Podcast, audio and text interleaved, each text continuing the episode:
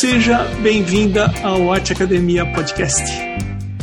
Obrigada, Emerson. Um prazer estar aqui e conversar sobre arte com você.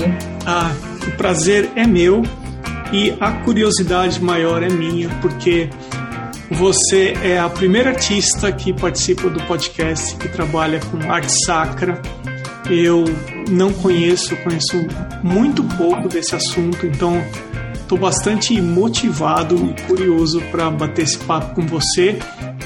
Mas como eu sempre faço, eu primeiro gostaria de conhecer você, conhecer um pouco da tua história. Se você sempre esteve envolvida com arte, se você estudou arte, se você não estudou arte, enfim, Conta um pouco como que você se envolveu com arte. Bom, eu sou uma paranaense, filha de catarinense e de gaúcha, e mas que nós chegamos no Mato Grosso em 79. Eu moro em Sinop, bem no norte do estado de Mato Grosso. A gente fala que aqui é o início da floresta amazônica, né, bem pertinho do Pará. E eu cheguei aqui em 79, é, bem no início realmente da colonização dessa região norte do estado. Eu falo que sempre foi um presente de Deus esse contraste, que eu saí de uma cidade no Paraná bem estruturada, é, estudava em escola, à tarde ia para aula de piano, bem aquelas coisas de cidade. E nós chegamos aqui no Mato Grosso, é, uma região é, que nós andamos é, 500 quilômetros de chão, de, de, de, estradas que não, não eram asfaltadas, para chegar no local onde hoje é a cidade de Sinop. E chegando aqui, para uma criança de 7 anos, foi o paraíso, né? Porque eu comecei a ter contato com, com rios, com natureza, com chuva, com barro, com, com animais, né? Com tudo que uma criança adora, né? Essa coisa da natureza, né? Do, tudo que é exuberante aqui nessa região. E eu falo que isso é um reflexo que eu tenho até hoje na, na minha arte. E aí eu sempre tive contato com essa parte do artesanato. A minha mãe sempre gostou muito de dentro de casa sempre tinha um pincel, ou tinha uma costura, ou tinha um crochê. É também é, um costume do sul, né? As meninas quando são é, criança ainda, ou mocinha, sempre tem que aprender artesanato, é o crochê, a pintura, as coisas, o, o bordado. Então eu cresci no meio do artesanato. E isso foi me despertando. E eu falo que o importante também foi a questão escolar porque muitos jovens têm um, um, bloqueio, né? A gente gosta de desenhar quando é criança, na adolescência a maioria para. E eu tive esse estímulo para continuar. E muitas vezes até pelos colegas de escola, ah, Mari, desenha isso para mim, ou desenha aquilo e tal. E eu continuei é, incentivada com toda essa questão de arte. Com os 12 anos eu fiz o primeiro curso de pintura. E ali eu comecei a fazer outros cursos. Mas a arte nunca é uma profissão normal, né, digamos assim. Então, eu sempre imaginava e tinha uma preocupação: o que é que eu vou fazer de faculdade? O que, que eu vou estudar, né? Porque a arte é sempre uma coisa assim, ah, para as horas vagas, né? Não, não visto como uma profissão. E, e a vida foi me ensinando que às vezes não somos nós que fazemos a escolha, né? Deus vai nos conduzindo. E eu fiz faculdade de letras aqui na Universidade Estadual de Sinop, e passei no concurso de um banco, que na época era muito, era um ótimo emprego. É, então, assim, várias coisas que eu fui fazendo e não foi dando certo. O concurso deu um problema, não me chamaram, mesmo eu tendo passado. Aí eu fui dar aula numa escola, aí a escola é, entrou em falência. Aí, várias coisas que eu fui tentando e não dava certo. Mas, paralelo a isso, eu sempre pintava e gostava muito de pintura sobre tela. Então, às vezes fazia exposições na faculdade, né? Mas nada profissional. Até que chegou o um momento, assim, uma tarde, que, que eu, até quando foi quando houve aquele problema na escola, que eu decidi, falei, eu vou montar um ateliê e eu vou trabalhar só com pintura. E aí, numa tarde, eu passei, aluguei uma sala e comecei a, a, a montar o ateliê. É, também um presente foi um amigo chegar, eu nunca tinha vendido tela, foi um amigo chegar e falar: olha, eu preciso de umas cinco telas para montar meu escritório. Com esse dinheiro eu comprei tela, cavalete, comecei a dar aula no ateliê e vender obras. E ali, ali deslanchou. Depois, mais ou menos uns dois anos, eu já recebi uns convites para exposições pela Sociedade Brasileira de Belas Artes, mas a temática é sempre amazônica, tá? Esse é um parênteses, a temática amazônica. E aí eu recebi esse convite é, para expor no Rio de Janeiro, São Paulo e Minas Gerais. A princípio eu tive uma resistência, falei, como é que eu vou concorrer com os artistas desses estados, né? Mas até por incentivo de uma amiga, eu mandei as obras e as três foram premiadas com medalha de ouro pela Sociedade Brasileira de Belas Artes em exposições em Minas, São Paulo e no Rio. A partir daí surgiram outros convites, continuando na temática amazônica, fauna, flora indígena, e aí eu comecei a mandar as obras para a Europa. Então eu tenho hoje acho que 17 ou 18 premiações na Europa da temática amazônica. Então fui premiada no Egito, na Itália, na Alemanha, na Suíça. Então várias várias exposições. Depois participei também, fui premiada na Bienal de Londres e uma Bienal também na Itália. E aí foi em 2007 veio o convite de Dom Gentil de Lázari, que é hoje é nosso bispo emérito, para eu pintar o painel principal da catedral que estava em construção, porque a catedral da diocese é aqui em Sinop, que abrange todo o norte do estado. E ele veio o convite para pintar o painel da catedral. Eu nunca tinha pintado, digamos que nunca não, já tinha feito obras, mas para mim, tipo, sacras, porque eu sempre fui católica, né, minha família muito religiosa, então pintava aquelas coisas mais para casa, para gente e tal. Mas não tinha pintado profissionalmente a arte sacra. E aí fui estudar um pouco, né, para apresentar o projeto para Dom Gentil e Padre João Salarini na época, e montei um painel, já que a catedral ela está no início da floresta amazônica.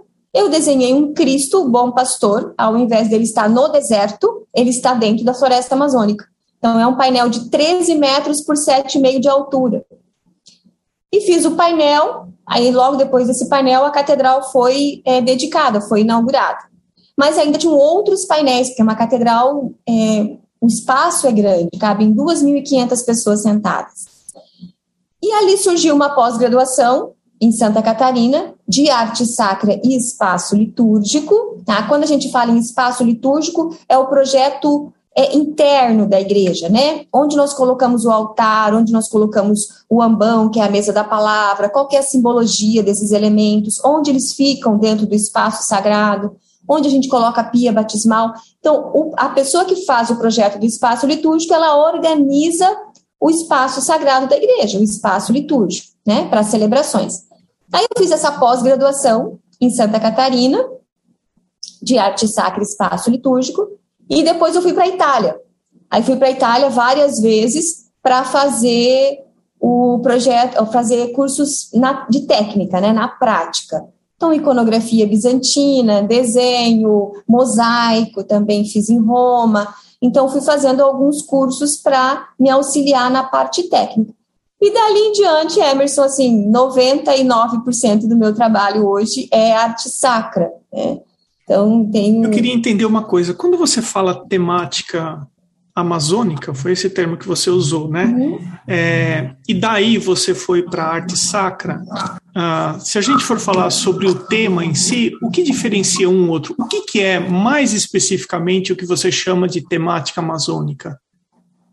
É interessante você colocar isso, porque na temática amazônica, o, eu retratava, o retrato também, de vez em quando ainda continuo fazendo alguma obra nessa temática, e até porque eu tenho elementos da temática amazônica que eu coloco na arte sacra, a gente chama de enculturação. Então, alguns, é, os painéis, às vezes eu acrescento folhas, árvores, né? Tem uma simbologia bíblica, né, teológica, mas é, tem também essa questão da enculturação.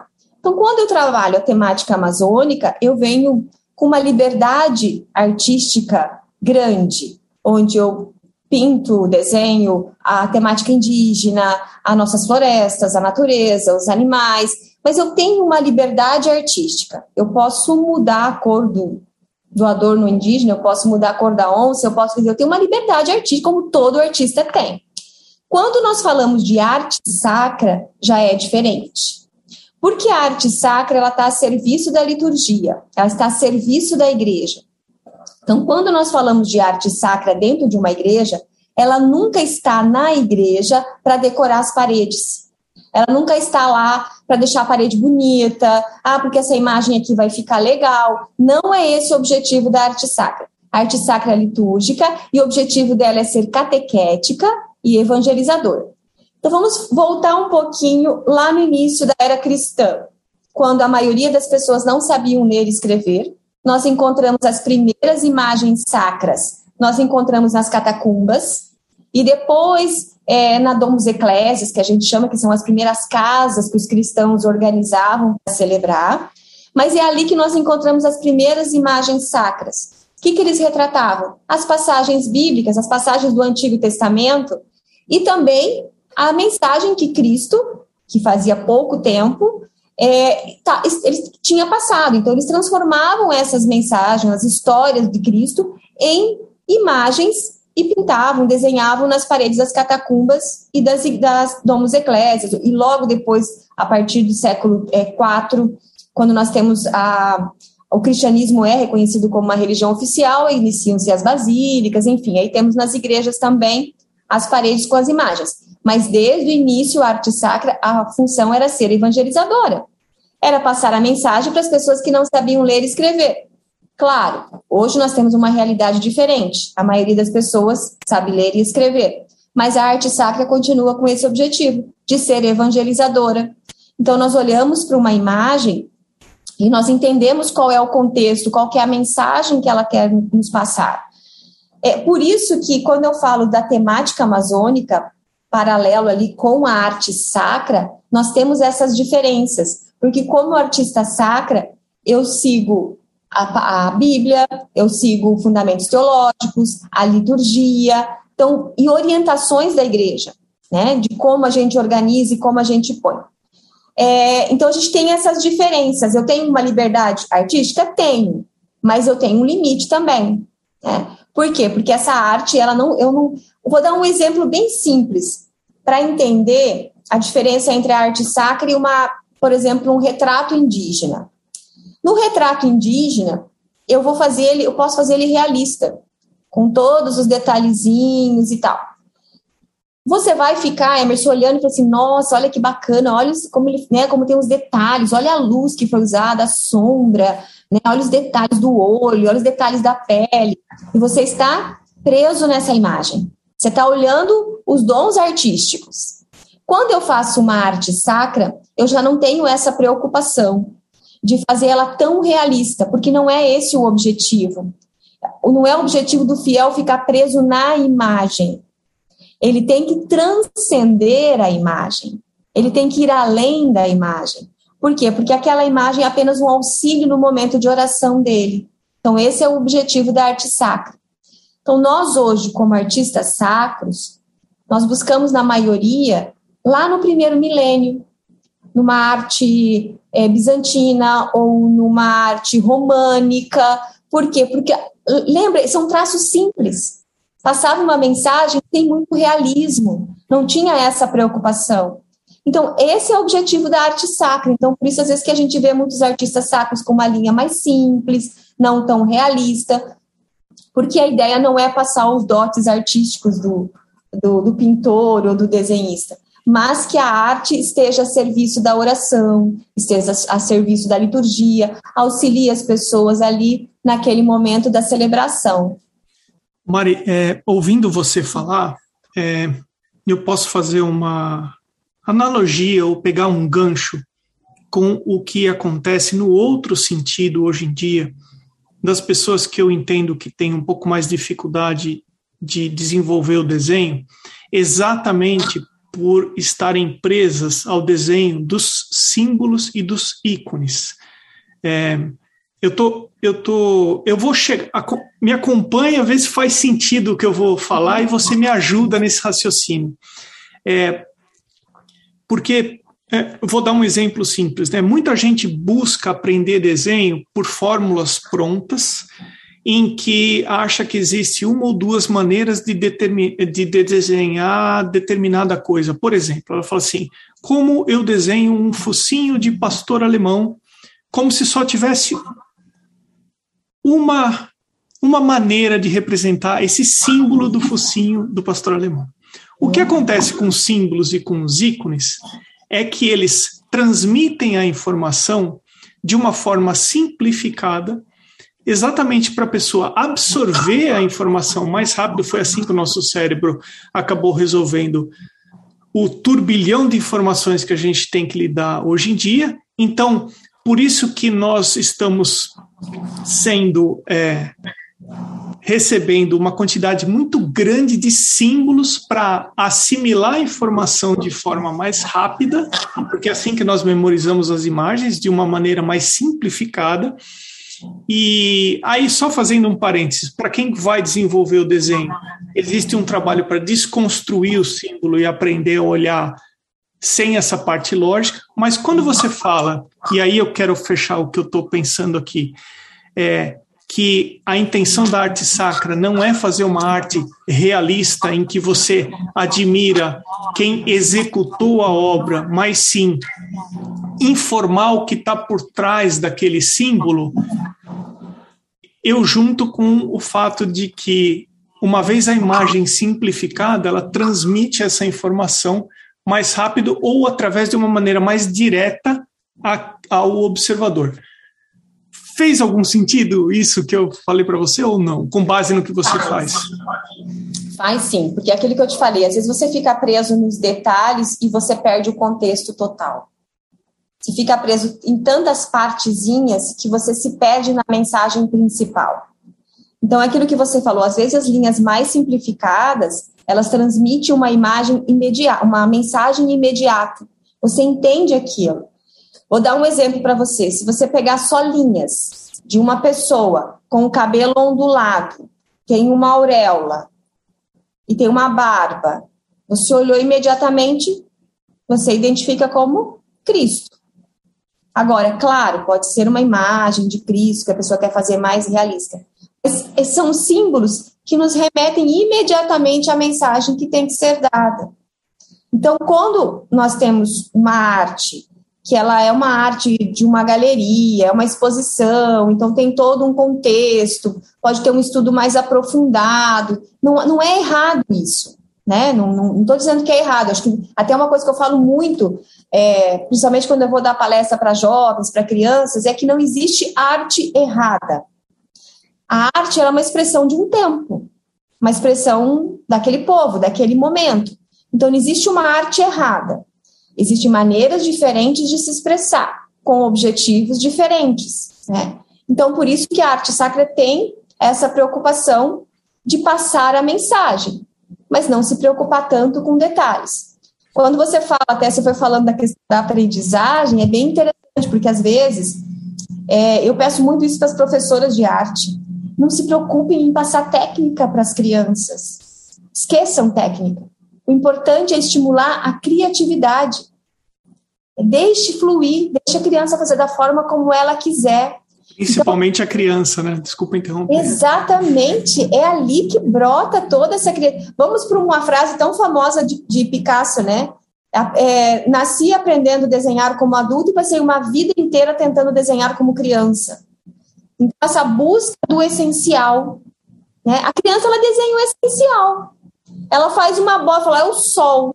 Às vezes ela faz um rabisco e fala assim: hum, mas o que, que é isso? Ah, é minha mãe. Ah, é meu cachorro. Então, assim, é, um, é, um, é o essencial que está ali e transmite a mensagem.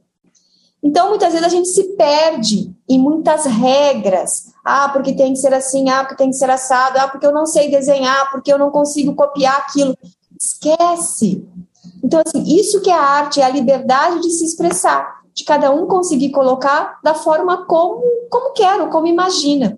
E muitas vezes tem pessoas com dons artísticos é, que, que são bloqueadas, porque chega um momento e fala, nossa, mas eu não consigo fazer assim. Mas não é estimulada a criatividade. Eles buscam é, incentivar técnicas. E isso você não forma artista, entendeu?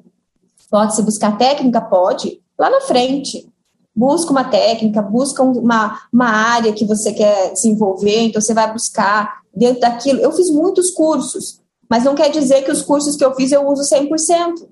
Eu uso partes do curso que eu acho que se adequa com o meu estilo, com aquilo que eu quero desenvolver. É interessante aprender? É interessante. Mas depois você vai fazendo uma seleção, e é uma seleção natural, que você vai desenvolvendo a sua própria técnica, né? Falei demais, fui falando, já saí totalmente do nosso símbolo. Não, imagina, mas. Uh... Mas é que eu lembrei que você. Não, tô adorando o nosso bate-papo, tô adorando. Eu, quando cheguei no seu perfil, e eu fiquei flertando com o seu perfil aqui durante um tempo, é, eu vi que você faz vários comentários sobre os símbolos que fazem parte da arte sacra. É, você pode falar um pouco mais sobre isso, porque me parece que assim é, alguns objetos de, é, eles simbolizam determinadas tem determinadas coisas. Enfim, como que os símbolos funcionam dentro da arte sacra? É, isso é bem interessante. É, nós temos, principalmente no primeiro milênio, um uso muito grande dos símbolos, né? Mas isso era tão habitual para as pessoas, era tão comum, que era as pessoas usavam muito, aquela mensagem era transmitida de uma forma muito natural, muito direta. E nesse nosso mundo moderno, nós perdemos muito isso, né? Nós perdemos essa, essa questão de olhar para uma linha, para uma, um objeto, um formato, e a gente ir além dele, né? Imaginar o que ele transmite, ou nós queremos tudo muito mastigado. Não, é isso, é, não é. Então a gente perdeu muito essa essência do símbolo. E o homem, ele é, é nato dele estar ligado a símbolos. Então tem coisas que para nós é, é automático, isso faz parte da nossa natureza. E a arte sacra usa muitos símbolos. Então, tudo na arte sacra, quando o artista vai colocar, tem um sentido, nada é aleatório. Então, por exemplo, quando eu escolho uma cor para colocar na arte sacra, ela tem uma, um significado, ela tem uma simbologia. Então, por exemplo, o azul é a cor da transparência, do céu, do infinito. Então, eles falam que é a cor da verdade, da fidelidade. É, o verde é a cor da esperança. Então, a gente vai encontrar muitas vezes iconografias do menino Jesus envolto em panos verdes. Por quê? Porque nasceu a esperança. Nós temos é, o marrom na arte sacra, muito usado, porque remete à terra, ao humus, viemos da terra e à terra retornaremos. Então, nós temos vários elementos na arte sacra que vão nos conduzindo a essa simbologia. Lembra que eu falei que a arte sacra é evangelizadora, ela é catequética. Então, essas cores também vão nos transmitindo as mensagens. Nós temos uma iconografia muito rica, que é a iconografia bizantina, e ela inspira muitos artistas de vários séculos e os artistas de hoje também. Mesmo que a gente não faça uma iconografia pura, que é aquela cópia fiel da iconografia bizantina, mas ela é uma iconografia muito rica em símbolos, né? É, de, da, tanto das cores quanto dos formatos. Então, por exemplo, os olhos são maiores do que os olhos, digamos, acadêmicos. Por quê? Porque o olho é a, é a lâmpada, né? Seus olhos são a luz. É, muitas vezes a boca dos, dos ícones elas são pequenininhas, né? Por quê? Porque a oração se faz em silêncio. Então são vários elementos que a gente vai olhando e que vão nos é, elementos e símbolos que vão nos remetendo a esse significado para que a imagem se torne catequética. Então na arte sacra nós usamos muito, mas muito mesmo os símbolos. Só voltando um pouquinho lá no início da era cristã, nós temos o uso do crucifixo é, muitos séculos adiante, lá pelo século 4, 5, que nós temos registro do uso do crucifixo. Por quê? Porque a cruz era um símbolo ruim, era um símbolo é, dos bandidos que eram crucificados. E aí Cristo é crucificado. Então, para os primeiros cristãos, a cruz remetia a algo muito ruim. Então, o símbolo dos primeiros cristãos é o peixe, é o ictis, que é nas letras gregas quer dizer filho de Deus Salvador. Aí nós temos esse peixe em muitas iconografias, em muitos lugares das catacumbas, dos primeiros cristãos. Por quê? Porque representava os cristãos. E eles se identificavam por esse símbolo. Se eu tinha esse símbolo, tipo, desenhado na porta da minha casa, ou eu riscava esse símbolo no chão, conversando com você, você já se identificava, ó, oh, ela é cristã, então posso conversar com ela eu não corro perigo. Por quê? Porque foram três séculos de perseguições, né? Aos cristãos. Então, esses símbolos vêm desde os primeiros séculos, desde os primeiros cristãos. Depois é que a cruz passa a ter uma conotação do sacrifício, do amor de Deus por nós que deixou, né, que sacrificou o seu filho. Então nós temos a cruz com essa conotação da paixão de Cristo. E passa a ser o símbolo cristão mais conhecido. Mas você vê que nós temos essa. E muitos símbolos é, cristãos que nós usamos hoje na arte sacra, eles vêm do paganismo. Porque aí se transformaram em símbolos cristãos, né? Que vieram com essa simbologia baseada nas histórias, né? Tanto da, do Antigo Testamento, da Antiga Aliança, quanto também do, do Novo Testamento. Curioso para saber como é o seu dia a dia como que você, quais são as suas atividades? Eu estou imaginando aqui que você se dedica 100% à pintura. É isso mesmo que acontece? Bom, em meu tempo eu tenho que dividir em várias tarefas.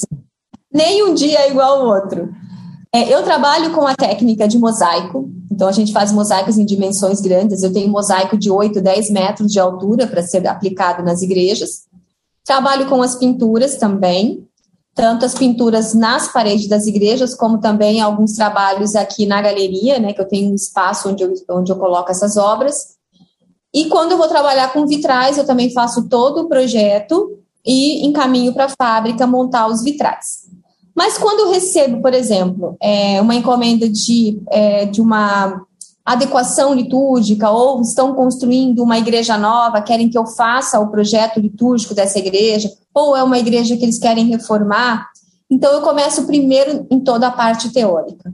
Primeiro, eu vou pesquisar como é essa comunidade, como é essa igreja, quem frequenta, quais são os costumes, como é a cultura local.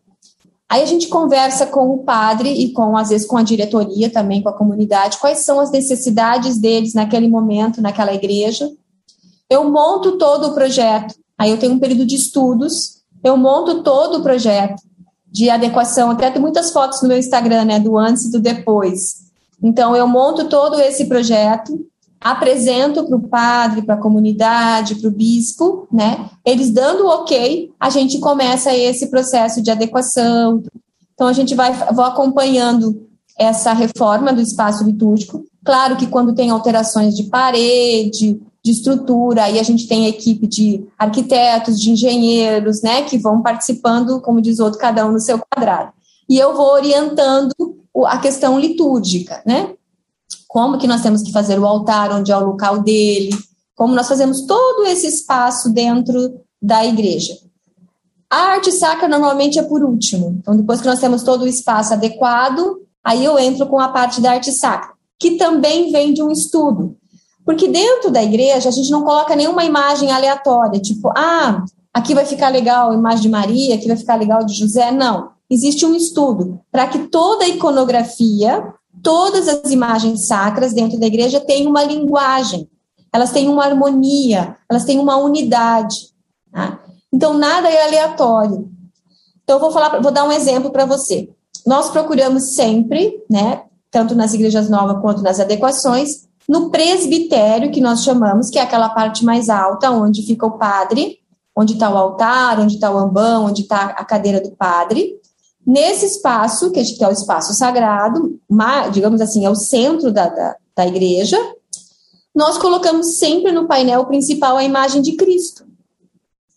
E nós procuramos colocar a imagem de Maria, de Nossa Senhora e dos santos nas paredes laterais, Aí você fala assim: ah, mas eu entro já numas igrejas barrocas e as imagens dos santos estão todas no altar. Sim, aí a gente volta naquilo que nós falamos antes. Cada arte tem o seu período. Naquele período barroco, era assim que as pessoas se expressavam. Era assim que elas construíam a igreja.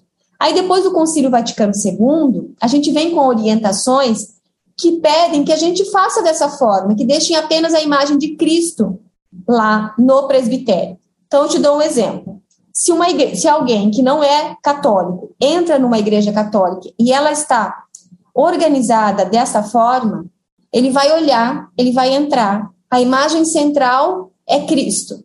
Isso já transmite a mensagem que o catolicismo é uma, é uma religião cristocêntrica. Cristo como centro. Então, as imagens dos santos e de Maria nunca no centro, sempre nas laterais. Por quê? Porque os santos são exemplos de vida, mas eles não fazem milagre, eles intercedem por nós. Maria, Nossa Senhora, mãe de Jesus, do mesmo jeito, ela não faz milagres, ela intercede por nós. É um exemplo de vida, um exemplo de discípula, de missionária de Cristo. Então, elas estão de uma forma ali naquele espaço sagrado, também junto com o povo, caminhando em direção a Jesus que está lá, no centro, na parede principal. Então você percebe que o próprio espaço é catequético. O próprio espaço nos mostra que Cristo é o centro. Então, quando a gente vem com esse projeto, tanto do espaço litúrgico quanto de arte sacra, ele já tem que ter essa unidade e essa harmonia.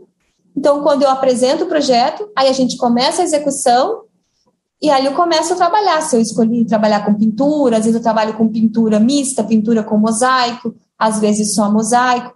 Então eu vou intercalando meu tempo nas igrejas, nas cidades, às vezes é outras cidades, então eu passo duas, três semanas fora, intercalando com o período aqui no ateliê, que é onde eu venho fazendo todas as produções. Agora nós estamos fazendo um mosaico para uma igreja aqui de uma cidade vizinha, 80 quilômetros daqui. É um mosaico com 7 metros de altura. A hora que esse mosaico estiver pronto, a gente vai empacotar tudo e eu vou até essa igreja para aplicar todo ele na parede. Eu vou levo ele pré-pronto, né? A pintura não, a pintura executo 100% lá no local.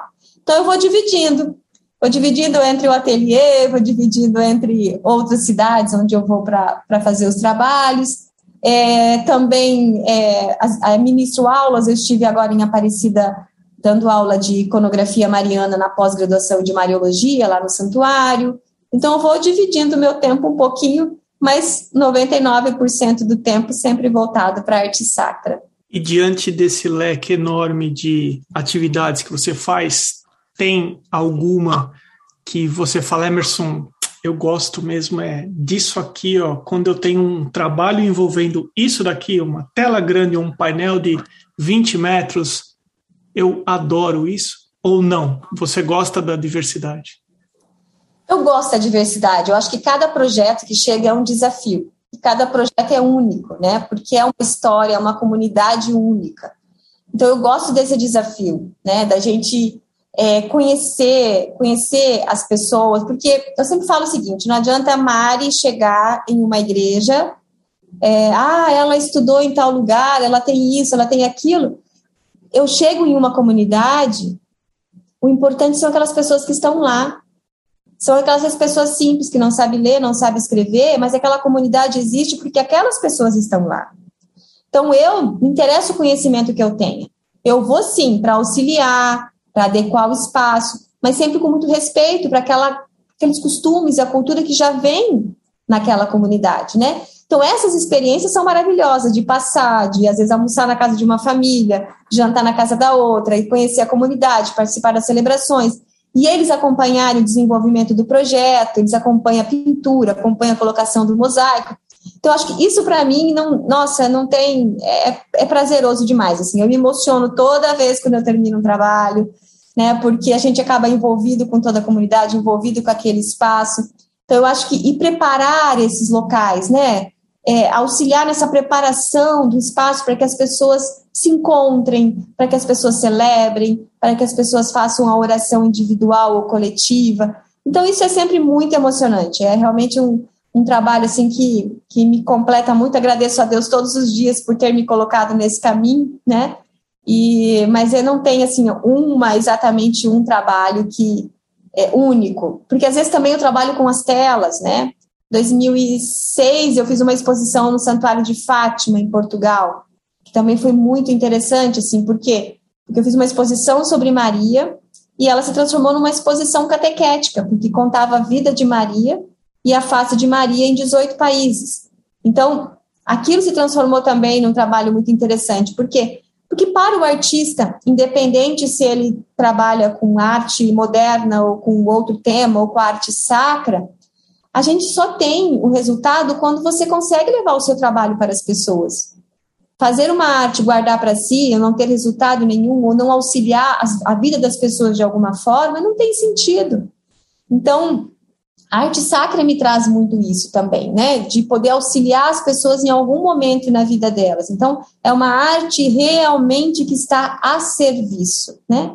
Ela está ali para auxiliar. Ela não está ali para mostrar que ela é a mais bela, mas ela está ali realmente para ajudar. Pelo que você contou até agora, eu estou assumindo aí que você já foi para a Europa algumas vezes. Seja Europa, Brasil ou em algum outro lugar que você não comentou, você tem na memória alguma arte sacra que você tenha visto que você falou assim, Emerson, essa foi inesquecível, foi a mais marcante experiência que eu tive em relação a como uma observadora. Você tem alguma que você poderia citar, assim, de que você já viu, presenciou? Tem. Eu gosto muito de Giotto. Né? Eu acho o Giotto, o Giotto vem dessa transição ali, né, do, do, do vem um, uns, uns, traços românicos, ele está no gótico e é praticamente essa ponte ali entre para a chegada do Renascimento. Né? Eu gosto muito do Giotto. E eu já tinha visitado Assis, né, a Basílica de Assis, com as pinturas dele, mas eu tinha um sonho de conhecer em Pádua a Capela Estrovenha. Até tem algumas histórias, a gente não sabe se é verdadeira, que diz que Michelangelo visitou a Capela Estrovenha antes de fazer a Capela Sistina.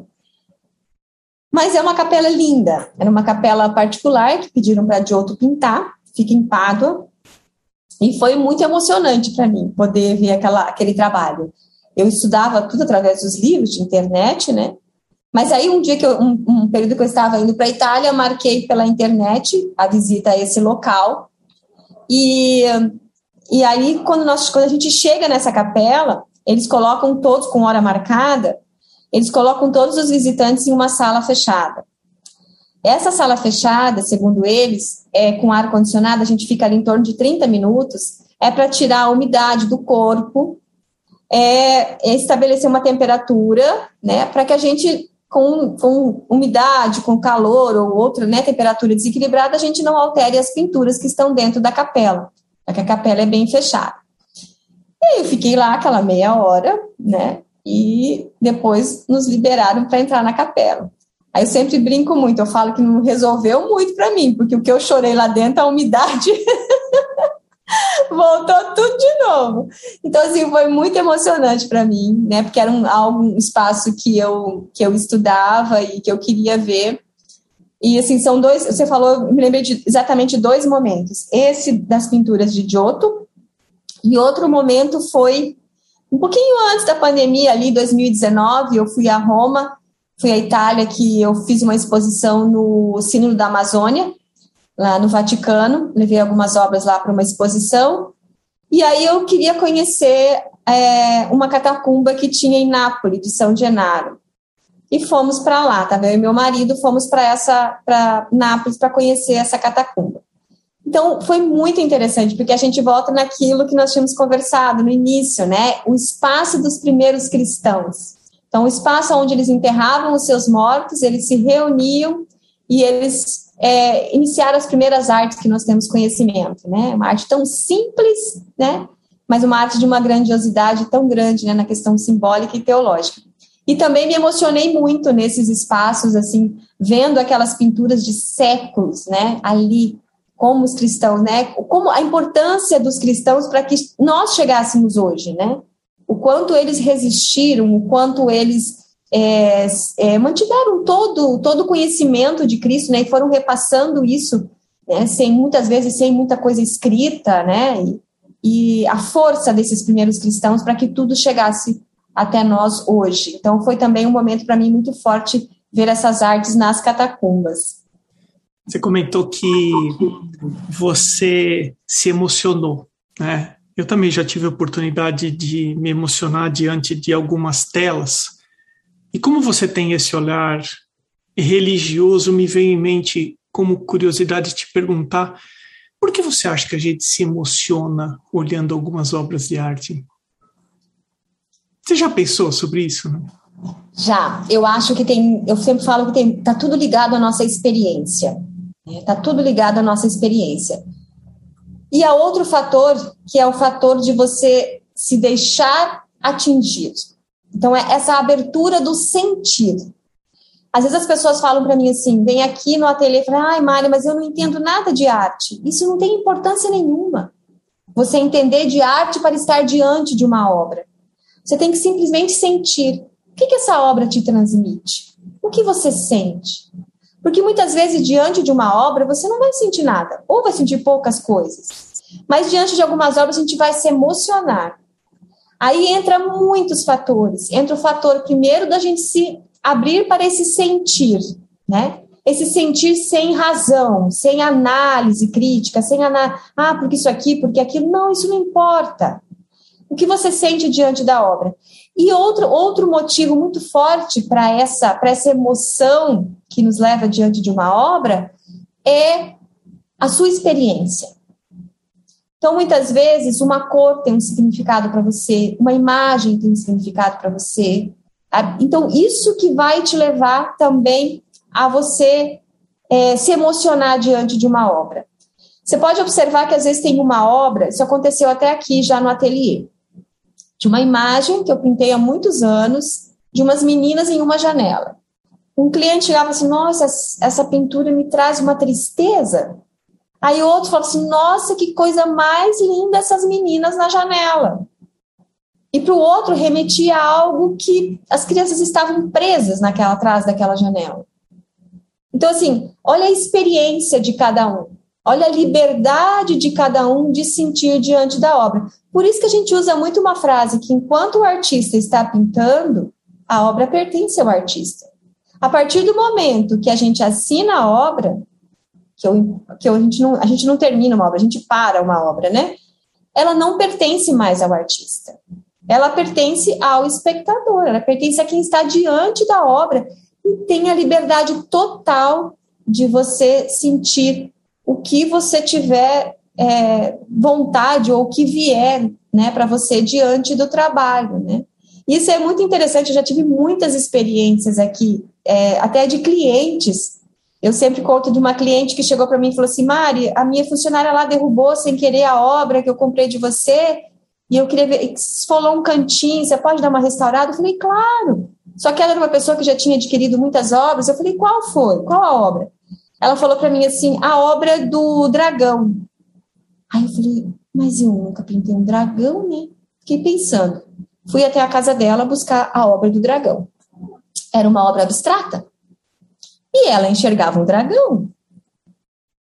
É a liberdade, é aquilo que transmitiu para ela. Era aquilo que fazia parte da experiência dela. Então, a arte tem essa, essa, esse caminho maravilhoso, né? Onde, claro, você quer, como um especialista, um crítico de arte, o próprio artista, você quer se aprofundar, você quer. Porque aí a gente parte para estudar a vida do artista, porque quais são as fases dele, por que, ele pinta daquele jeito. Aí você vai parar diante da obra, você vai encontrar todo o significado, uma simbologia, né? Porque isso significa isso, aquilo significa aquilo e tal. Interessantíssimo, isso é muito bom de fazer. Mas o mais importante diante de uma obra é a gente sentir e saber que não existe obra certa e nem errada, mas a liberdade de, diante de uma obra, você ter a liberdade de falar, eu senti algum. Não, não, não gostei, ou gostei, ou me emocionei, ou não me emocionei. Isso é a coisa mais natural, e eu acho que esse é o papel geral da arte, digamos assim, né? É, tem Realmente, umas obras que conversam melhor com a gente, tem umas obras que não conversam muito bem com a gente. Mas eu queria levar nosso bate-papo é, e perguntar para vocês é, no que você poderia ajudar em termos de comentário com base na tua experiência e tudo que você já viveu dentro da arte. Tem gente que ouve o podcast e está no começo da jornada. Então, se você olhasse para trás, se você encontrasse com você lá no começo é, e fizesse uma análise, tem alguns pontos que você acha que foram positivos e que você acertou? Tem alguns pontos que você, de repente, poderia sugerir ou dar algum tipo de conselho para alguém em relação a isso não funcionou para mim? Enfim, como que você vê esse assunto da experiência que você teve até hoje?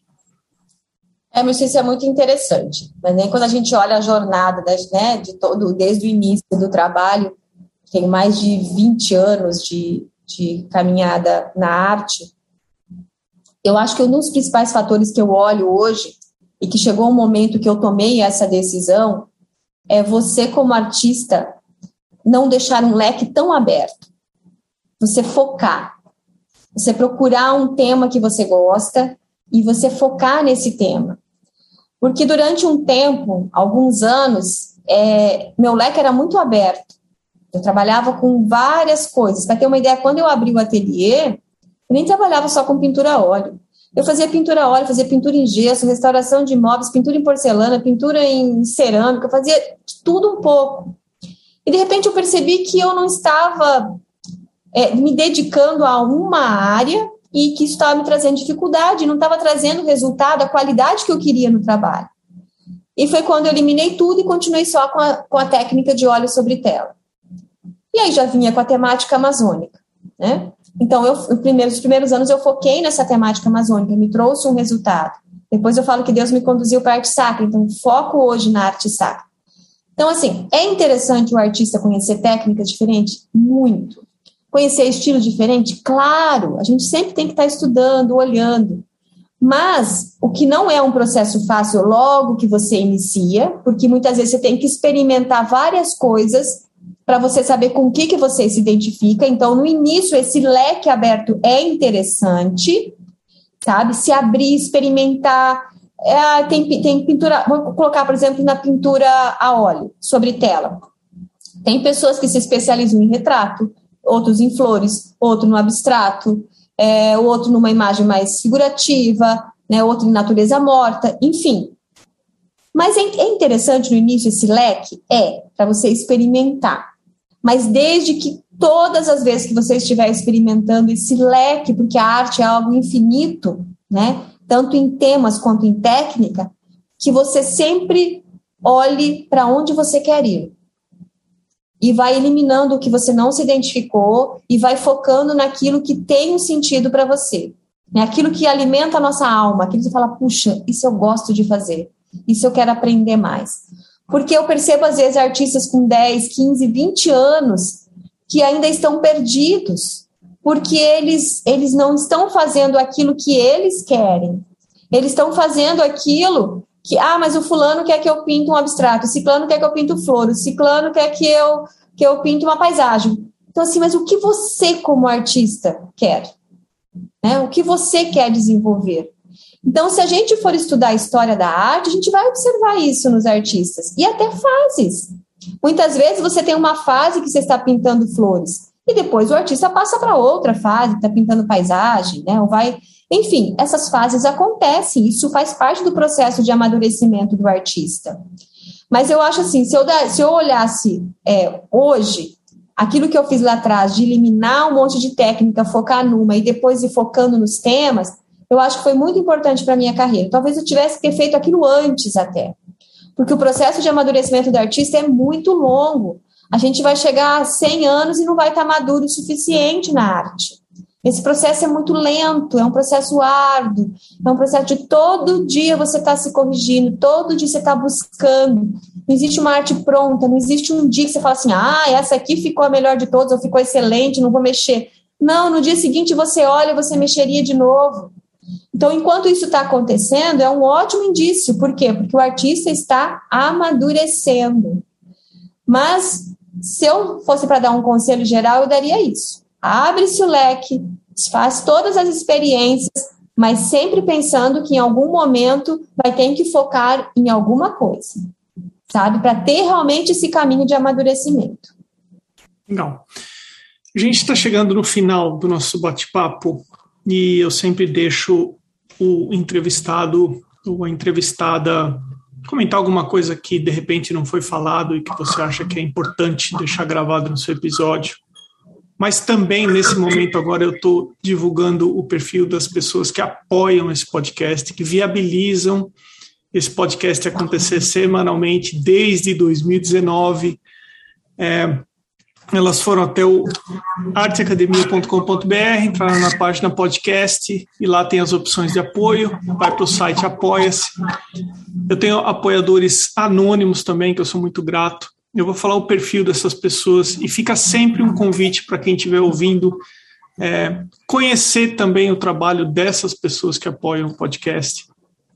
Arroba Arte Gravura, Amanda Underline Novas Underline Arts, Beatriz underline Lima underline Arts, Cibele Monteiro ponto arte, Duarte underline Vaz underline, a Elaine underline Art underline Drawings, Desenho ponto Desígnio, Irmigard underline Desenho, a primeira apoiadora desse podcast. janaínaangelo.art, maridelmonte.art, Mário Sérgio Freitas, Maia Underline Paintings, Mônica Mendes Artista, msouto.art, Oswaldo Underline Soares Underline Art, que se eu não me engano é do Mato Grosso também, Pellegrini Ivana, Sérgio Underline Fuentes Underline Ilustra e o Vinícius Mendes Arte. Ah, Mari, minha cara, tem alguma mensagem que você gostaria de passar no final? Fique absolutamente à vontade. Nós falamos tanta coisa boa, né? Muitas. Eu acho que eu acho que é, já até já tinha comentado, eu acho que parabenizar você por esse por esse trabalho maravilhoso de divulgar a arte, né? Obrigado, Maria. As pessoas, eu acho que isso é, é importantíssimo porque eu sempre comento muito com os professores e, e as crianças quando eu faço muitos trabalhos em escolas às vezes que as escolas fazem releitura do meu trabalho com os alunos e depois a gente tem um bate-papo com os professores ou com os pais. Eu falo que as pessoas ainda não têm noção do quanto é importante a, arte, não só para os adultos, mas para as crianças, principalmente para os jovens. Porque daqui para frente, já está acontecendo isso, é, as pessoas têm um acesso mais fácil a um diploma, a um diploma universitário. Então, o diploma hoje não faz diferença na sua carreira de trabalho. Então, o que faz diferença hoje para um bom profissional é a criatividade. E como a gente consegue isso e como a gente desenvolve isso? Levando a arte para as pessoas. Que sejam as crianças, que sejam os jovens, que sejam os adultos. A arte, ela estimula essa criatividade, é o único caminho. E quando eu falo arte, eu falo de todas as áreas. Pode ser uma música, pode ser um teatro, pode ser uma dança, uma pintura, um desenho. Isso estimula, isso, isso faz parte de nós, né? Porque nós muitas vezes nos vemos separado da arte, nós aqui e a arte lá. E não é assim. Nós que erramos muito nessa nossa evolução, entre aspas, nos afastando da arte. Nós somos olhar uma tribo africana ou uma tribo indígena, eles têm a arte totalmente inserida no dia a dia deles, através das músicas, das danças, das pinturas corporais, dos objetos, e nós distanciamos disso. E isso faz uma diferença muito grande na vida das pessoas. Então, essa criatividade que vai diferenciar os profissionais no mercado de trabalho hoje e no futuro, nós conseguimos através da arte. Então, a importância desse teu trabalho também, de incentivar as pessoas, chegar a, a todas as pessoas esses conhecimentos, né? E a todas as pessoas que estão sempre envolvidas com arte de alguma forma, para que as pessoas se interagem disso também e participem e façam a arte realmente parte da vida delas. Mari, sabe que eu tô terminando esse episódio com a sensação assim que eu tô um pouco mais abastecido de informações sobre arte sacra e eu quero é, agradecer honestamente você por você ter é, aceitado participar do podcast, parou aí as suas, os seus é, mosaicos, as suas pinturas, os seus painéis para bater esse papo comigo. Muitíssimo obrigado, Mari. Ah, um detalhe antes que a gente feche. Para o pessoal que quiser conhecer, quais são as suas redes sociais, onde o pessoal consegue ver mais sobre o que você faz? Bom, o que eu mais movimento ali, na verdade, é o Instagram, que é Mari Bueno Arte Sacra. E agora nós estamos também, até ele está fora do ar por esses dias, que nós estamos atualizando, estamos no formato do site, que é maribueno.com.br. Mas se alguém quiser bater um papo, conversar, estou sempre presente no Instagram também. Ali tem bastante, bastante trabalhos, várias obras que a gente vai colocando e a gente sempre consegue ter uma conversa com todo mundo ali. É bem, bem bacana. É no Mari Bueno Arte Sacra. Mari, obrigado, viu? Eu que agradeço, tá? Tudo de bom para você, sucesso no seu trabalho. Muito obrigada pelo convite.